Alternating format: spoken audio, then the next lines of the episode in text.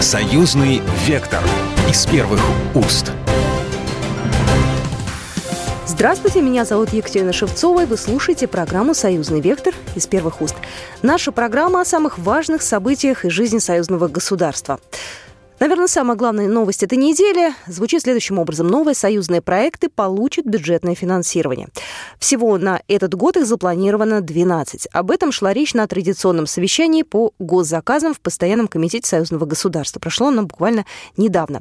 По словам государственного секретаря Григория Рапоты, главное в их выполнении – это качество. Если у нас будут хорошо подготовленные программы, но выходящие за бюджет союзного государства – то мы будем ставить вопрос перед руководством и Беларуси, и России о том, чтобы нам увеличили взносы в бюджет союзного государства. Ну, а, собственно говоря, какие программы будут финансироваться, какие программы прошли в этом году удачно, где удалось сэкономить, об этом мне расскажет журналист газеты «Союзная вечер» Максим Чижиков. Максим, здравствуй. Привет. Максим, скажи, пожалуйста, на этом совещании, о котором я уже сказала, э, присутствовали представители каких союзных программ, какие направления там были представлены? Шла речь о программах в сферах обороны, безопасности, правоохранительной деятельности, оборонно-промышленного, военного, технического сотрудничества, а также в сфере социально-экономического развития, в частности, о программе э, ДНК-идентификация и о мероприятиях, э, которые тоже проводятся в сфере, в научной сфере, например, о форуме технических вузов, который каждый год проходит, проходит в Беларуси. Ну, такие планы на текущий год, да, и на ближайшее да, будущее. Да. Слушай, я знаю, что э, Роскосмосу, исполнителю одной из программ, удалось сэкономить э, чуть ли не 2 миллиона рублей, да, там у них какая-то была такая достаточно ну, простая история, да, да. документацию делали вовремя и, соответственно, в нескольких конкурсах сразу участвовали. Э, и вот теперь на смену этой программе Союзное государство запускает новый проект интеграция СГ. Вот о ней мне рассказал директор центра в ГУП Техномаш Андрей Валентинович Егоров. Ну, на сегодняшний момент э, идет программа технологии СГ с условным шифром технологии СГ, которая посвящена разработке новых материалов,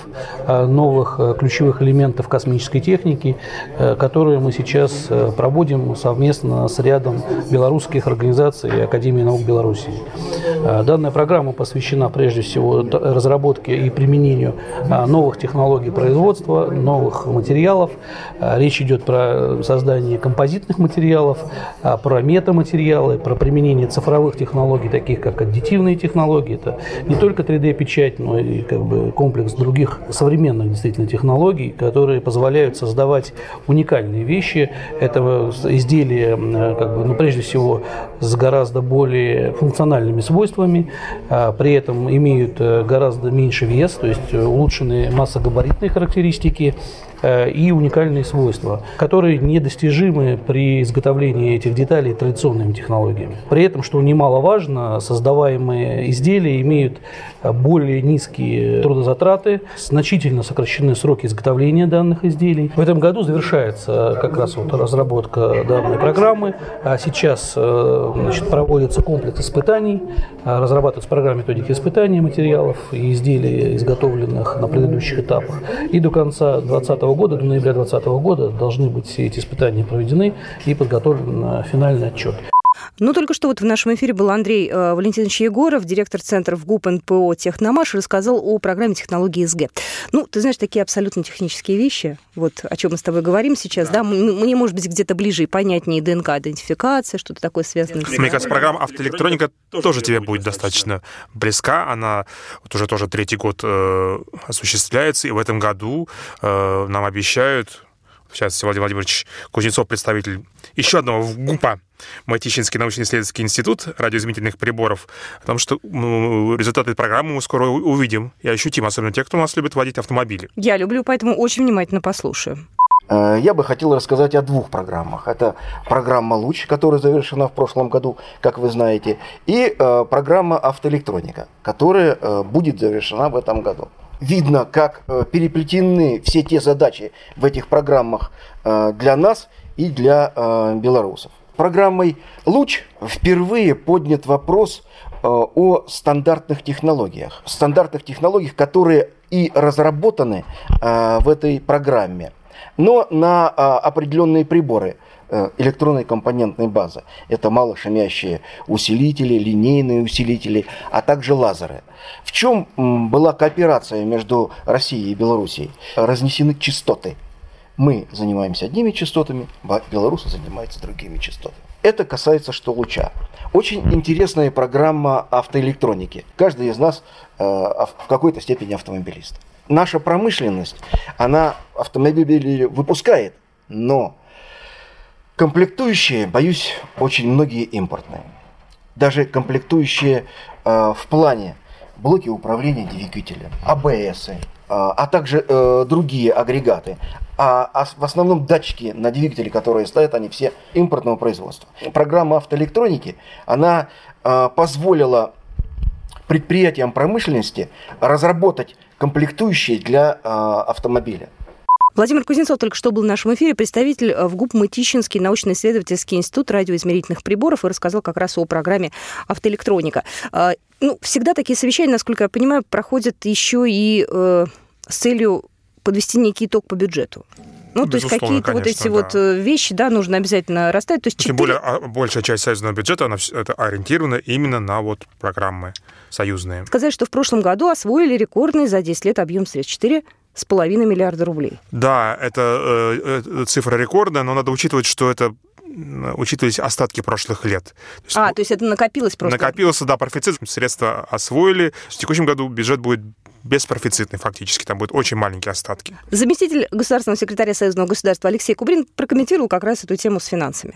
Если мы обычно на программы и мероприятия Союзного государства, как правило, реализовывали порядка 3 миллиардов рублей, в 2019 году эта цифра достигла 4 Э, миллиардов и 300 миллионов рублей. То есть это очень хорошо, это говорит о том, что мы фактически смогли большую часть профицита тоже использовать в этом году. А важным, наверное, итогом является даже не то, что мы освоили такое большое количество средств, а то, что мы получили достаточно широкий перечень абсолютно нового инновационного продукта как в сфере радиоэлектронной промышленности, получили новые топономиналы для электронно-компонентной базы, получили новые системные решения в рамках микросистемы техники, так и в вопросах развития космической тематики. Мы очень хорошо поработали в рамках одной программы, в которой мы сейчас работаем. И самое главное, мы запускаем новую программу интеграции СГ. Да, еще одна интересная э, программа, которая была э, запущена в рамках союзного государства, а, такая, на первый взгляд, кажется исключительно военная такая, тем, да, более, да. тем более докладывают докладывал о ней э, военный, полковник Владимир Георгиевич Волонец, начальник отдела Главного управления начальника железнодорожных войск. Программа развития и совершенствования единой системы технического прикрытия железных дорог региона. Объясни мне, пожалуйста, женщине, что это такое, потому что для меня эта формулировка крайне загадочна. Это, это, это какой сферы деятельности касается? Ну, это если что вдруг? Раска... Если что, да. Если, если завтра война, Не грубо говоря, да. Или если завтра вдруг, извиняюсь, ну, наводнение, которое у нас случается очень часто на территории нашей страны, и вот смывают, не дай бог, важный железнодорожный мост. Угу. Ты сам представляешь, опоры бетонные, сколько вот надо будет э, времени потребуется, чтобы их установить, только залить. Угу. Ну, там 30 суток минимум, мне кажется. Существует чудесная в рамках этой программы разработанная э, мост-лента, угу. который подплывает к нужному месту, доставляется, и в течение пяти суток он устанавливается. И по нему можно запустить любой железнодорожный состав. При этом э, железнодорожные пути утоплены внутрь этой платформы. Угу. И при желании, то есть поезд прошел, пути у, у, рельсы утопили, проехал автомобиль. Я даже не могу себе представить, а насколько... Ну, это, это... на понтонах он, он, он, он установлен, ага. эти вот... Долго он может вот э, в таких экстренных условиях э, быть ну, сколько, ну, сколько, сколько нужно, сколько потребуется, пока не построят э, постоянный мост. Класс. А это уже есть такая разработка или это только в планах пока? Нет, уже существует. Военные, естественно, это у них военная тайна, поэтому они скрывают. Ну, то есть, ну, такие разработки существуют. Они их используют, ну, по крайней мере, на военных учениях уже точно. Ну, свет прольет на эту программу как раз наш эксперт Владимир Георгиевич Волынец, полковник, начальник отдела Главного управления начальника железнодорожных войск. С 2006 года у нас началась программа развития и совершенствования единой системы технического прикрытия железных дорог региона. Э, в рамках этой программы, не затрагивая бюджетных средств Минобороны, мы себе можем позволить закупать имущество конкретно на мост, ленту МЛЖ-ВТ которая позволяет в случае разрушения капитальных мостов, э, в случае стихийных бедствий, вот, в крайне короткие сроки восстановить прерванное движение поездов. На самом деле все это что мне нравится, можно применить и нужно, и будет применяться, и применяться в реальной жизни. Да, это все то, что вот о том, что говорят, э, правильно говорит тот же Кубрин и работа, что это можно пощупать. Вот это вот эти вещи, ну, то есть а, какие-то, что-то уже можно пощупать, что-то в ближайшее время мы сможем ощутить, как бы, то есть это здорово, конечно. Ты знаешь, ну, в следующей части программы мы поговорим о, о том, что нельзя пощупать и даже нельзя увидеть, о ДНК, это, наверное, моя любимая программа ДНК-идентификация, потому что она такая загадочная. Там преступления, генетики, следователи, вот это вот все. А ты там... когда-нибудь не сдавала анализ на ДНК, интересно, вот сама? Нет еще. Ну, можно сходить а в тот зачем? же институт э, генетики, но ты будешь знать, э, э, во-первых, у тебя будет существовать ДНК-паспорт. Он тебе нужен, угу. мало ли что, не дай бог, случится, да? Угу. По этому паспорту, во-первых, можно человек найти. Ага. То есть вот благодаря этому можно найти пропавшего человека. То есть он, в частности, вот и для этого тоже разрабатываются. Угу. И как в России, так и в Беларуси. Причем Беларусь поставлена на широкий поток. В России, ну, это больше какая-то частная инициатива. Потом это еще ДНК всякие маркеры. Это вот ты можешь э, по поводу болезней всего, всевозможных, в том числе, там, не, не дай бог, онкологии, о том, что они, ну, и это тоже разрабатывается в рамках этой вот программы. Ну, слушай, более подробно об, этом, об этой программе поговорим в следующей части э, «Союзного вектора». Э, тебе огромное спасибо. Э, Максим Чижиков только что был в студии, обозреватель газеты «Союзный вечер». Всем всего хорошего, удачи. «Союзный вектор» из первых уст. «Союзный вектор» из первых уст. Мы продолжаем программу «Союзный вектор» из первых уст. Меня зовут Екатерина Шевцова. А, в Институте общей генетики имени Вавилова Российской Академии Наук о ДНК знают все, ну или почти все. Именно здесь идет работа над союзной программой под названием ДНК-идентификация. Саму программу Союзный совет министров утвердил в июне 2017 года, и, собственно говоря, в том же году она и стартовала. Из бюджета союзного государства истрачено 2 миллиарда российских рублей, почти миллиард триста миллионов российским генетикам и более чем 700 миллионов белорусским. Основные исполнители Институт общей генетики Российской Академии Наук, Институт генетики и цитологии Национальной Академии Наук Беларуси. Но кроме двух этих институтов в работе участвуют и другие организации. С белорусской стороны это Госкомитет судебных экспертиз Беларуси, с российской научной организацией не только из Москвы, но и из Новосибирска, Томска, Уфы и так далее. Вообще в концепции союзной программы записана необходимость охватить всю территорию союзного государства генетическими исследованиями. Вещь эта удивительно интересна и очень сложная. И вот об этом мы поговорили со Светланой Боринской, заведующей лабораторией анализа генома Института общей генетики Российской Академии Наук. Так в чем же заключается работа над этой программой? В этой программе мы работаем с ДНК человека, но есть другие достижения, которые касаются не человека, а животных, растений, э, отслеживания там, происхождения различных товаров биологического характера, той же икры.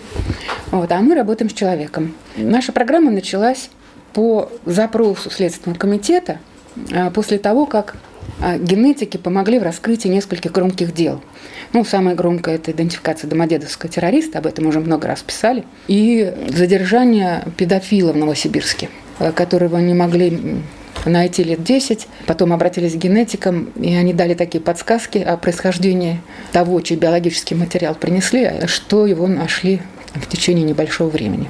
До начала нашей программы такие работы могли проводиться в двух-трех лабораториях в нашей стране. Но результатом программы должны стать методики, которые рутинным образом будут использоваться в лабораториях а, Следственного комитета и других э, силовых ведомств.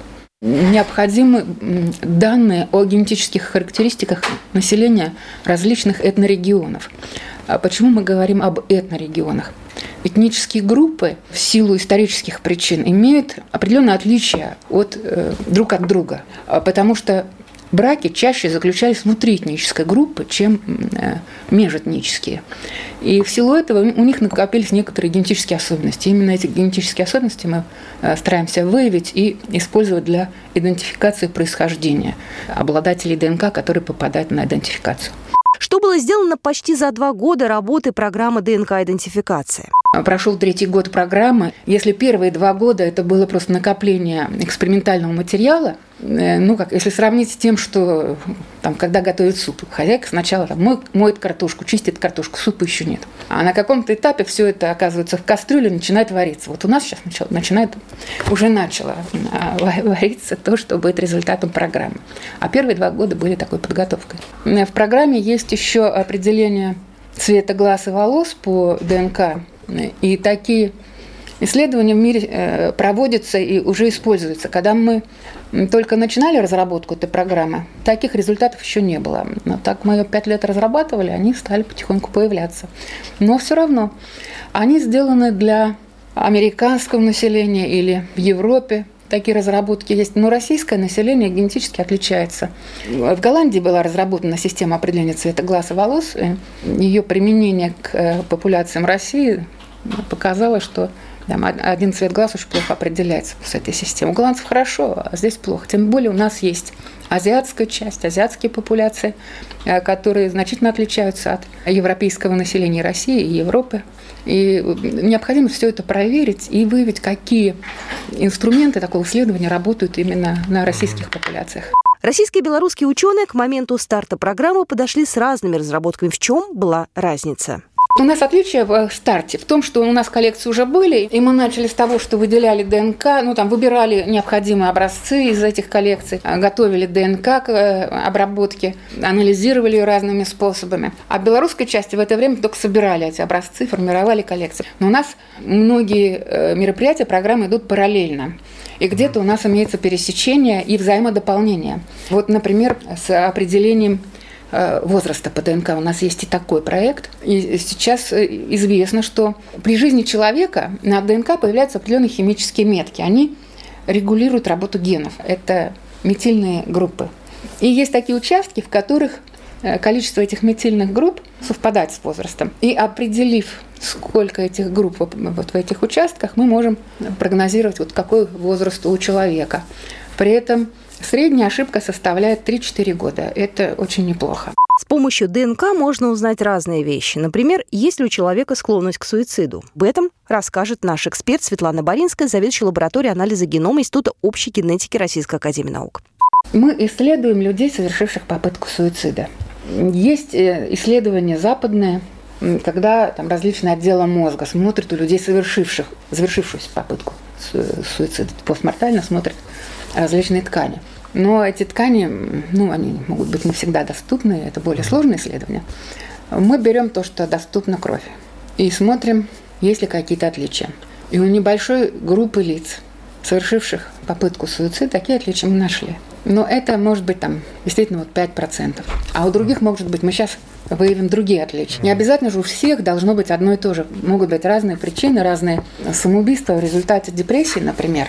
Оно оставляет на ДНК метки, потому что депрессия связана с изменением работы генетического аппарата. И мы надеемся вот такую сигнатуру вот этого состояния определить.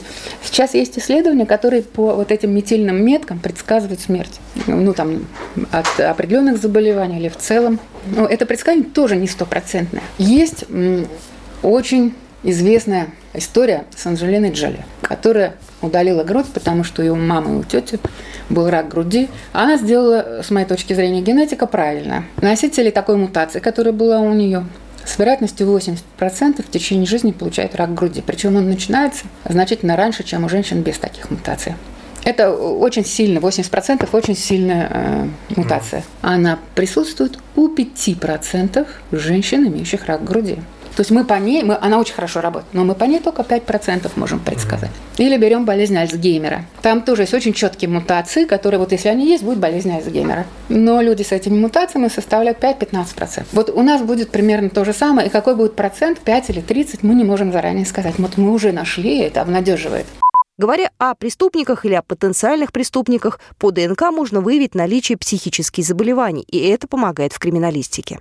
Мы исследуем э, лиц, совершивших убийство, участие имеется диагноз, ну, например, там, шизофрения или там, биполярный раз, или алкоголизм, потому что с потреблением алкоголя связана значительная доля убийства и самоубийств. При снижении потребления алкоголя эти вот две такие печальные группы тоже их количество уменьшается. Э, мы исследуем, есть ли различия между лицами, совершившими убийство, имеющими болезнь и не имеющими болезнь, то есть не имеющими диагноз. Вот у меня, например, есть предположение, что, может быть, они не имеют диагноза, но у них как бы имеются генетические какие-то факторы при той же шизофрении, да, но а, у нас нет генов, которые определяют шизофрению. Это много генов с э, слабыми эффектами. Вот, может быть, у них какие-то подпороговые вот эти вот э, накопления таких эффектов есть, а может быть, нет. Вот мы пытаемся исследовать и найти маркеры, связанные с э, агрессивным поведением, и маркеры уровня генетического, то есть какие-то мутации в генах. А, например, было финское исследование, исследовали группу суперагрессивных мужчин, которые совершили несколько убийств, то есть неоднократно. И нашли два гена, по которым они имели отличия.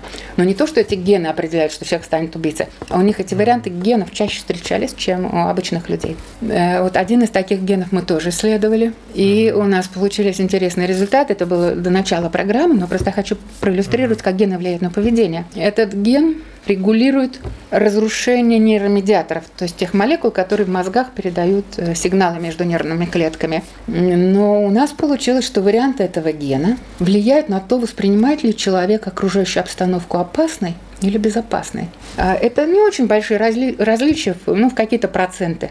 Но действительно, один вариант гена дает большую вероятность, что человек будет считать, что окружение опасно. Причем, что эти люди живут в одном и том же регионе. Среди них меньше людей, которые считают себя счастливыми, и у них несколько выше уровень стресса по их оценке.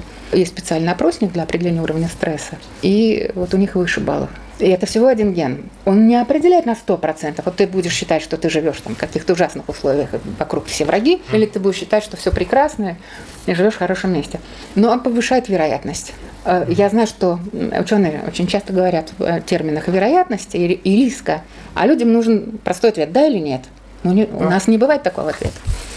Есть такое понятие – уровень стресса. Знаете ли вы, как его измерить? И вообще давайте разберемся, где люди больше подвержены стрессу – в России или в Беларуси. И наш эксперт даже назовет конкретные города. Мы э, по одной и той же методике определяли уровень стресса. Это опросник на 10 вопросов. Его тысячи раз использовали в мире. И он очень хороший, проверенный. Но вопрос, как часто за последнее время вы чувствовали, э, что не справляетесь с тем, что должны были бы делать? Никогда, иногда, часто и всегда. Ну, они по-разному чередуются, там так вопросы не все время однообразно. Там есть такие вывернутые вопросы, что надо хороший ответ не всегда будет, а никогда. Они чередуют специально, такая технология составления опросника. Самый низкий уровень стресса мы по одному опроснику это определяем у белорусского спецназа. Несколько выше у населения Минска. А у нас, ну, я, у нас опрашивали шесть регионов, и, ну, шесть регионов разных, я взяла для сравнения с Минском Питер. А, потому что брать провинцию, это угу. вполне корректно. В зависимости от э, размера населенного пункта, численности населения, уровень стресса может быть угу. разный. И в Ленинграде выше уровень стресса, чем в Минске. Мы говорили о программе ДНК-идентификация, о союзной программе. В нашем эфире была Светлана Боринская, заведующая лабораторией анализа генома Института общей генетики Российской Академии Наук. Программа произведена по заказу телерадиовещательной организации Союзного государства. Союзный вектор из первых уст.